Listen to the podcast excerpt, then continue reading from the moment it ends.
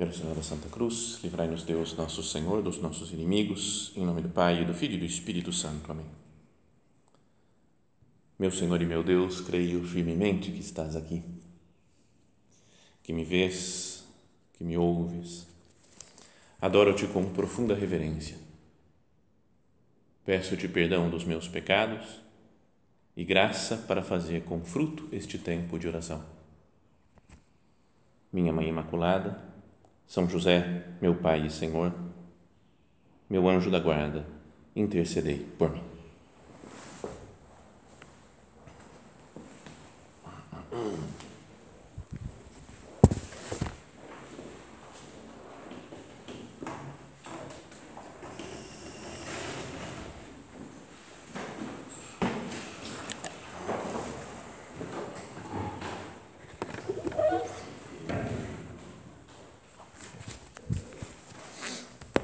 Estamos na festa da Ascensão do Senhor e o Evangelho né, escolhido pela Igreja para essa festa é, naturalmente narra, né, descreve a ascensão do Senhor aos céus, mas é do, do Evangelho de São Marcos que, o que estamos acompanhando né, durante esse ano.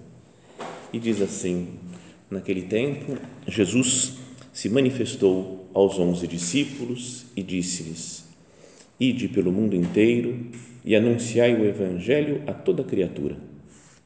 Quem crê e for batizado será salvo. Quem não crer será condenado. Os sinais que acompanharão aqueles que crerem serão estes: expulsarão demônios em meu nome, falarão novas línguas. Se pegarem serpentes ou beberem algum veneno mortal, não lhes fará mal algum. Quando impuserem as mãos sobre os doentes, eles ficarão curados depois de falar com os discípulos, o Senhor Jesus foi levado ao céu e sentou-se à direita de Deus. Os discípulos então saíram e pregaram por toda parte. O Senhor os ajudava e confirmava a sua palavra por meio dos sinais que a acompanhavam.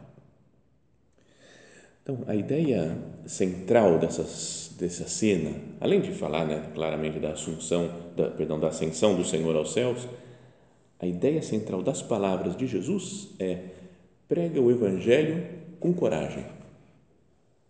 Né? Prega o Evangelho hum, sem medo de nada nem de ninguém, anuncia, né? ide pelo mundo inteiro e anunciai o Evangelho a toda criatura. Essa é a ideia. Se a gente ficasse só com essa ideia da meditação, já está bom. Sabem que em Roma, quando a gente tinha as aulas lá quando éramos diáconos, né? estávamos preparando para a ordenação sacerdotal, tinha um padre lá que ele explicava e dava dicas, pregava muito bem e dava dicas de pregação, né? de como tinha que ser a pregação. E ele dizia: tem que ter uma ideia. As pessoas têm que sair da meditação com uma ideia clara. E então, às vezes a gente dava uma meditação para nós mesmos lá, fazer um grupinho, dava meditação e depois se reunia e aí todo mundo ficava descendo a lenha na, na meditação do cara que tinha pregado. E muitas vezes perguntava, mas qual que é a ideia central da sua Qual a ideia que você quis transmitir? Eram os debates lá que, que tínhamos entre a gente. Teve um que estava na Croácia, que está na Croácia agora, é o vigário regional da Croácia, e ele, ele pregou uma coisa sobre simplicidade e aí contou um monte de historinhas de crianças, né? Quando você de a criança derrubou, fez uma sujeira num restaurante, derrubou comida, bebida, aquela coisa. O pai foi dar bronca e falou: Desculpa, pai, com uma carinha assim. Então ela falou que o pai ficou comovido, não tocou, não, não, não ficou bravo, não deu bronca. Depois outra história, tudo de bondade de crianças. E aí pergunta qual que é a ideia? Ele falou: A ideia é a simplicidade desarma. É isso Então ele falou, então, e até hoje a gente se escreve, manda o WhatsApp, sempre com essa frase, a simplicidade desarma. É só para provocar. Mas a, a, a, meditação de hoje, né, a ideia central desse evangelho, dessas palavras de Cristo, acho que é essa daqui. Eu vou pregar o evangelho com coragem, porque Cristo está comigo. Nós vamos vendo cada uma dessas palavras aqui do Senhor. Ide pelo mundo inteiro e anunciai o Evangelho a toda criatura. Quem crê e for batizado será salvo. Quem não crê será condenado. São claríssimas nessas palavras, esse ensinamento de nosso Senhor. Mas Jesus, que eu entenda isso, que faça parte da minha vida esse seu mandato, você, Jesus, subindo aos céus, querendo dar um, um último, uma última mensagem aos discípulos, né, como aquela coisa fundamental que vocês não podem esquecer. Tive com vocês esses anos, né, como se Jesus falasse. Falei tantas coisas, mas agora uma coisa para vocês não esquecerem. Eu estou voltando para o Pai, mas vocês não se esqueçam. Ide pelo mundo inteiro, pregai o Evangelho, pregai para as pessoas essas coisas que eu ensinei. Em outros evangelhos, né, São Mateus fala batizando-os em nome do Pai, do Filho e do Espírito Santo. E aqui ainda fala, né, com essa dureza, parece, dessas palavras. Né? Quem crer e for batizado será salvo. Mas quem não crer será condenado. Quem não entrar na vida de Cristo, quem não, não, é, não, não mergulhar em Cristo. Um ensinamento claríssimo de Jesus e um mandato. O nosso padre falava que não somos almas boas que se juntam a outras almas para fazer uma coisa boa. Nós somos apóstolos que cumprimos um mandato imperativo de Cristo. Tenho feito isso. Tenho procurado pregar a palavra de Deus, aproximar as pessoas de nosso Senhor. Até aquela a frase batizando-os em nome do Pai, do Filho e do Espírito Santo. A palavra batizar significa mergulhar também, mergulhando as pessoas dentro desse mistério do Pai, do Filho e do Espírito Santo. Que cada um de nós viva e leve outros a viver dentro dessa intimidade divina. Que pena, né? Algumas teorias eclesiológicas ou missionárias atuais né? que diz que não tem que converter ninguém não, não tem que, não tem que levar as pessoas para Cristo. Deixa cada um na sua religião. Né? Cada um, Deus, Deus sabe o que está fazendo. É, talvez seja gente com pouca fé em nosso Senhor Jesus Cristo, porque Ele fala claramente: quem crer e for batizado será salvo. Ou fala, antes tinha falado no Evangelho de São João, eu sou o caminho e a verdade, a verdade e a vida. Ninguém vem ao Pai senão por meio de mim. Ou São Pedro, na pregação inicial da igreja, não há outro nome sob o céu pelo qual possamos ser salvos. Jesus Cristo. Então não é preciso renovar né, a nossa fé, falar, Jesus, eu sei que é só em você que existe a salvação. Então eu quero te, eu quero levar as pessoas a você. Tá certo que uns não vão entender, não vão querer, não vão se aproximar, mas dentro de nós deve estar como que latejando né, no coração essa frase de Jesus, né? Ide pelo mundo inteiro, pregai o evangelho a toda criatura. Então, ao ouvirmos hoje esse mandato imperativo de Cristo, podíamos pensar, né, como que eu tenho feito isso? Quando que eu posso fazer isso? Em que situações da minha vida? Com que pessoas primeiro? Pelo menos pensar, se a gente não sabe o que fazer, né? Às vezes, pelo menos eu vou pensar, vou meditar, vou fazer oração, vou conversar com o Senhor. O Senhor me, me mostra que caminho que eu tenho que seguir, Jesus. Quem que você está esperando que eu leve a sua palavra? Quem são os meus conhecidos ou parentes, né, amigas, pessoas próximas que eu ainda não falei muito de Deus? Né? Sabem que eu sou cristão, sabem que eu sou da obra, né? mas não, não mudei a vida, assim, não, não deixei a marca de Deus, né, a garra de Deus na alma daquela pessoa.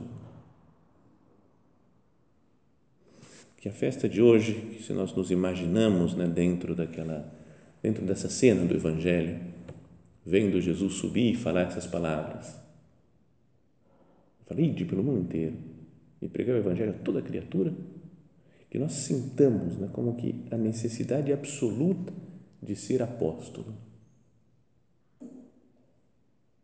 Não falávamos isso outras vezes, não é um optional da vida espiritual, né? sabe, um optional que eu posso escolher no carro, né? vai comprar um carro, pode ter isso, vidro elétrico, trava, não sei o quê, pode ter esse estofado dessa maneira, tem vários optionals, eu posso comprar um carro seco, assim, né? sem, sem nada, porque fica mais barato. O apostolado é da parte seca, digamos assim, não dá para, é quase como, não tem roda o carro, né? não tem o chassi do carro, então não, dá para andar esse carro. Então a vida espiritual tem presente dentro dela o apostolado. Faz parte do cristianismo, a coisa mais radical do cristianismo, né? esse desejo de santidade, de intimidade com o Pai, o Filho e o Espírito Santo, e levar outras pessoas a participar dessa intimidade. Cada um como quiser, né? Tem várias espiritualidades dentro da igreja, de modos de levar né, a palavra de Deus, mas o que não dá para escolher é isso se eu devo ser apóstolo ou não, porque esse é um mandato imperativo de Cristo. Ide pelo mundo inteiro, pregai o Evangelho a toda criatura. Senhor, o que eu tenho feito atualmente? Será que eu não estou um pouco parado? pouco tranquilo já na situação que eu estou, acomodado nas coisas que eu já fiz, apostolicamente. E depois vem, depois de, desse mandato, Jesus dá uma segurança, ele fala, ó, mas vai dar tudo certo, vocês vão ter poder para fazer apostolado, poder para pregar, pode ir pelo mundo todo. Fala, os sinais que acompanharão aqueles que crerem então, os apóstolos, se creem, e os que eles vão pregar, né, quem, quem crê será salvo, quem crê foi batizado será salvo. Esses que crerem, ou seja, toda a história da igreja, os santos, chegando até nós. Os sinais que acompanharão aqueles que crerem serão estes: expulsarão demônios em meu nome, falarão línguas novas, se pegarem serpentes ou beberem algum veneno mortal, não lhes fará mal algum. Quando impuserem as mãos sobre os doentes, eles ficarão curados. É isso que fala Jesus. E aí a gente olha para a nossa vida e fala: Ah, não tem nada a ver, né? Nada a ver com a minha existência. Eu não expulso demônios, eu não, não, não posso pegar em serpente, estou perdido, não posso beber veneno mortal, não curo doente nenhum. O que significa isso? Né? Por que, que as coisas parecem que não acontecem comigo? Não tenho esse poder. Eu falei, Jesus, parece mentira isso daí, né? umas palavras que você falou de ânimo para a gente, mas que não, acho que não é muito real, não. Então, talvez essas coisas não aconteçam, né? eu não vejo elas acontecendo, por três razões. Uma é por não ter fé. Se eu não tenho fé mesmo, nunca vou fazer nada. Todas as curas, todas as coisas que Jesus fala, ele fala: a tua fé te salvou. Vai em paz, tua fé te salvou.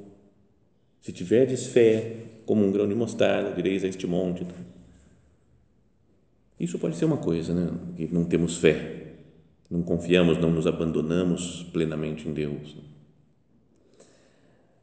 Depois, outro sentido é que se refere à igreja. Essas palavras de Jesus se referem à igreja. A igreja faz tudo isso. Não é que todo mundo, cada um dos crentes, dos fiéis, vai fazer assim, ó, comigo eu expulso o demônio, eu falo novas línguas, eu posso pegar em serpente, eu posso tomar veneno mortal, eu posso, eu curo as pessoas, eu tenho todos esses dons. Talvez não, talvez seja uma coisa da igreja. E na história da igreja já aconteceram fisicamente, materialmente, todas essas coisas.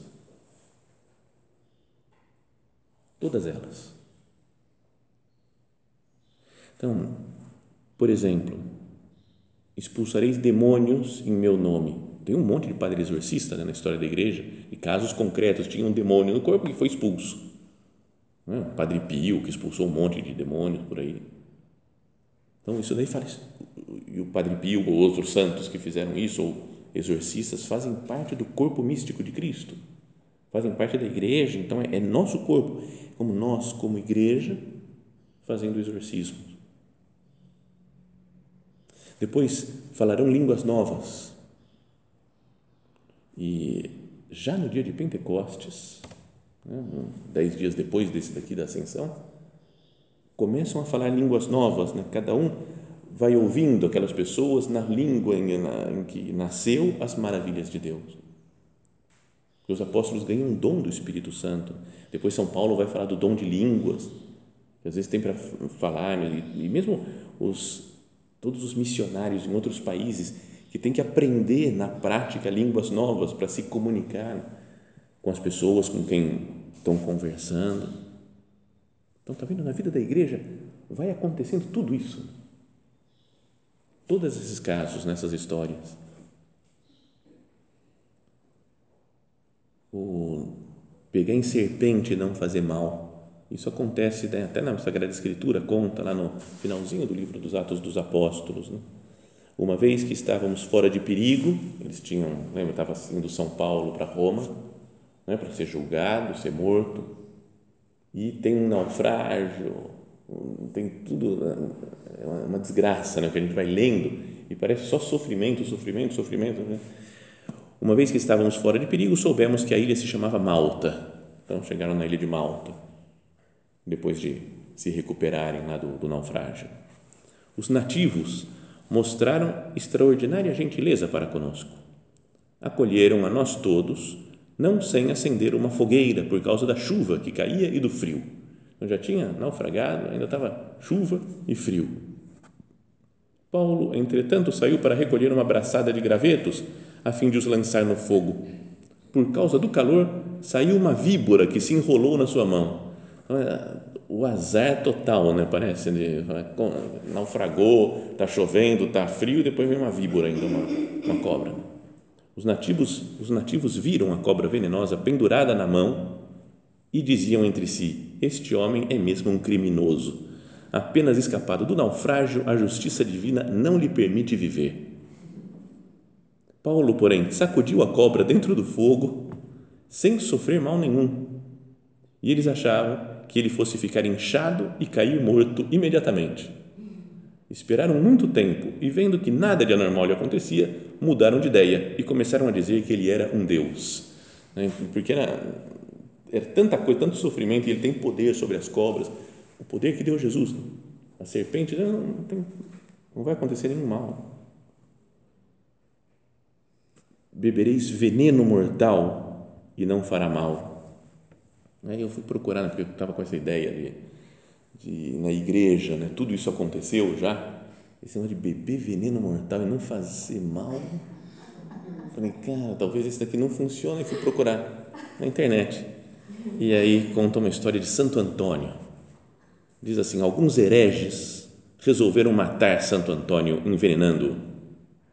Convidaram-no para comer com eles, dando como pretexto debater sobre alguns pontos da fé. Santo Antônio sempre aceitava comparecer a esses debates e polêmicas. Acho que eu não gostava de debater a fé. Os hereges puseram diante dele, entre outros pratos, um que continha veneno mortal. Antes que o tocasse, Deus revelou-lhe a cilada. E, e o santo, conservando toda a calma, repreendeu os hereges pela traição. Falou: Deus me falou, esse negócio está envenenado. Não vou comer. Vendo revelado o intento perverso, os hereges não se abalaram e responderam cinicamente: É verdade que esse prato tem veneno, mas nós o colocamos aí porque desejamos fazer uma experiência. No Evangelho está escrito que Jesus Cristo disse aos seus discípulos que, ainda que tomassem veneno mortal, nenhum mal sofreriam. E estamos querendo saber se és de fato discípulo de Cristo. Santo Antônio fez o sinal da cruz sobre aquele prato e o comeu com apetite, saboreando a comida envenenada como se fosse alimento saudável e nada sofreu, deixando mais uma vez os hereges confusos e assombrados. Então, até isso, então, na igreja já teve, né? Fala, bom, o poder de Deus é real mesmo. E depois farei curareis doentes, né? também pôr as mãos nos doentes e serão curados. E quantos casos isso na história da igreja, nos, nos processos de canonização, milhares, milhares, milhões né, de milagres operados né, pelos santos, pela igreja. Então, a primeira coisa então, que nós falávamos é se isso não acontece, talvez seja porque a gente não tem fé suficiente. A segunda é entendendo como pertencendo a toda a igreja, o corpo místico de Cristo, o corpo da igreja que realiza todos esses milagres. E o terceiro modo de entender é entender num sentido espiritual, ligado ao que Jesus falava, pregar o evangelho a toda criatura.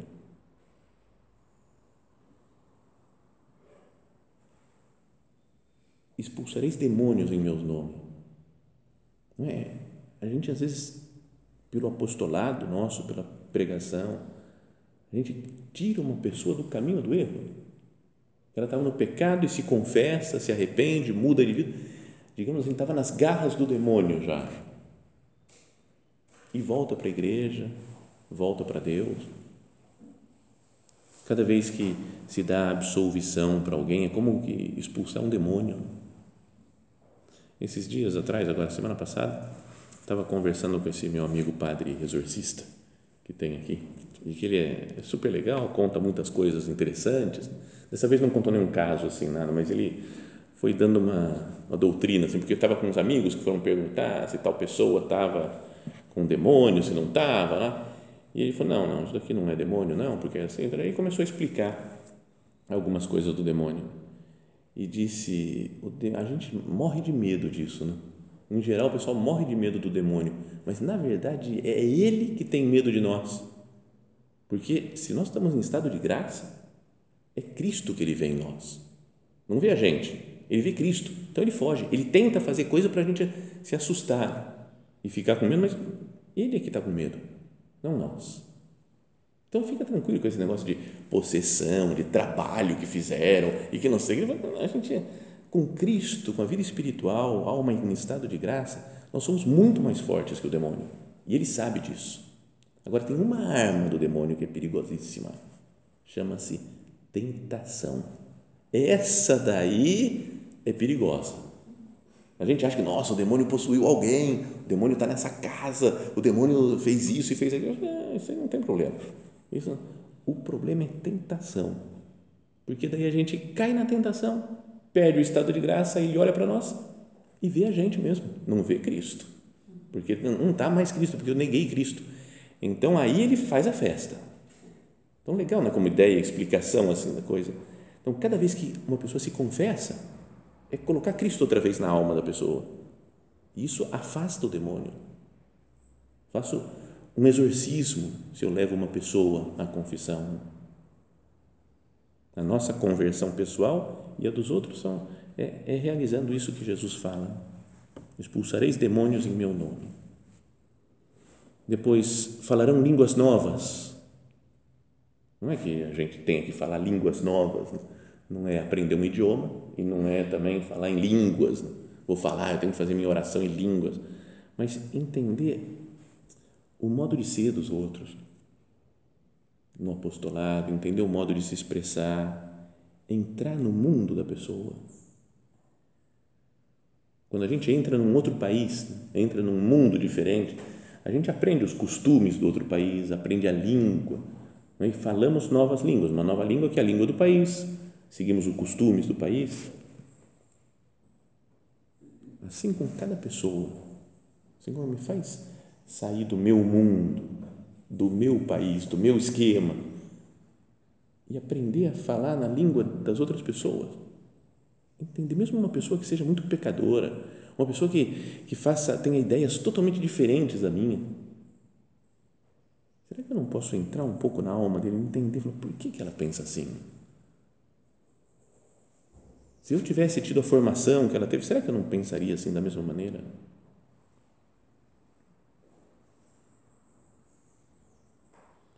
O apostolado de amizade e confidência é isso daí, é entrar na, na vida da pessoa, na língua da pessoa e aproximá-la né? com esse dom de línguas. Nosso padre falava também que temos, né? devemos ter esse dom de línguas.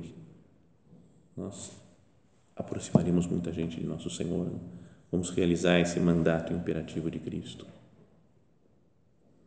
Depois, as serpentes espiritualmente, né? o que, que significa isso?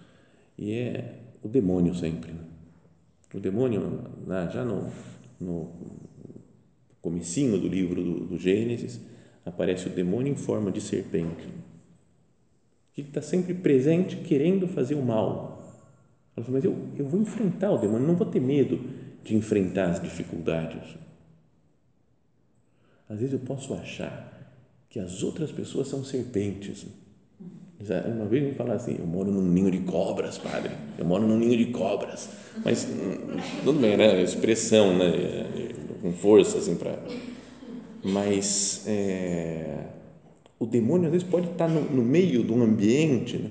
para fazer as pessoas serem serpentes umas das outras. Né? Eu vou aqui cutucar, vou, vou fazer, falar mal dessa daqui, vou falar mal da outra. Então, com a vida espiritual, nós temos poder de estar num ambiente assim e transformar o ambiente.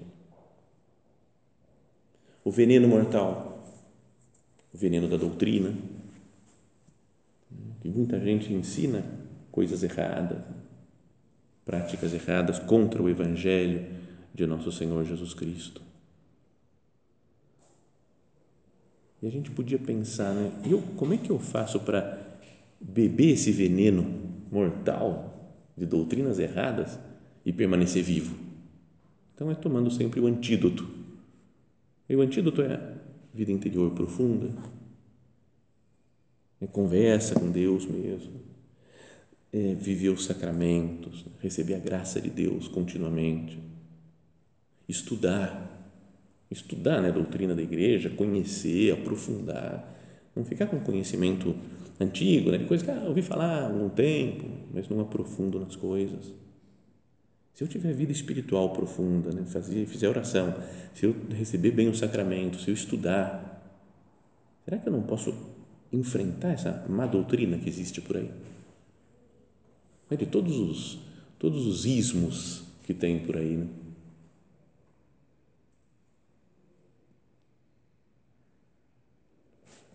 E curar os doentes, né? impondo as mãos neles, que é ajudar as pessoas que estão doentes na alma, nos seus vícios, nos seus erros, para que, pelas palavras de Cristo, possam ser tocados nas suas almas né?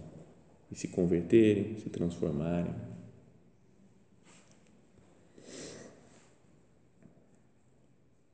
Depois de falar com os discípulos, o Senhor Jesus foi levado ao céu e sentou-se à direita de Deus. Sentou-se à direita de Deus. Isso mostra o poder do Senhor. A destra de Deus era com o braço do poder, o braço mais forte. E Jesus sentado à direita mostra que ele é o Cristo, Rei do universo com estabilidade, está sentado, está estável para sempre.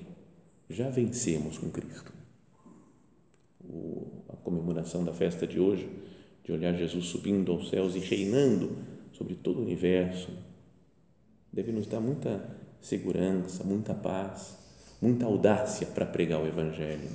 E é o que fala logo depois, né, que eles saíram e os discípulos então saíram e pregaram por toda parte, foram para todo canto. O Senhor os ajudava e confirmava a sua palavra por meio dos sinais que a acompanhavam. Então Jesus continuava com eles. Né? É um mistério esse daí, né? Jesus sobe ao céu e continua com eles, trabalhando com eles na tarefa apostólica, na missão de levar o Evangelho a todos. Né? Pregam com a companhia de Jesus Cristo, como nós hoje. Cristo está conosco na Eucaristia, na vida da igreja e vai realizando também sinais de conversão em todas as almas. Que Jesus esteja conosco e junto com ele também a sua mãe, que depois subiu aos céus também. Então, os dois que estão já no céu de corpo e alma, nos acompanhem na nossa vida, no dia a dia, nessa nossa missão, que não podemos nos esquivar de pregar o Evangelho a toda criatura.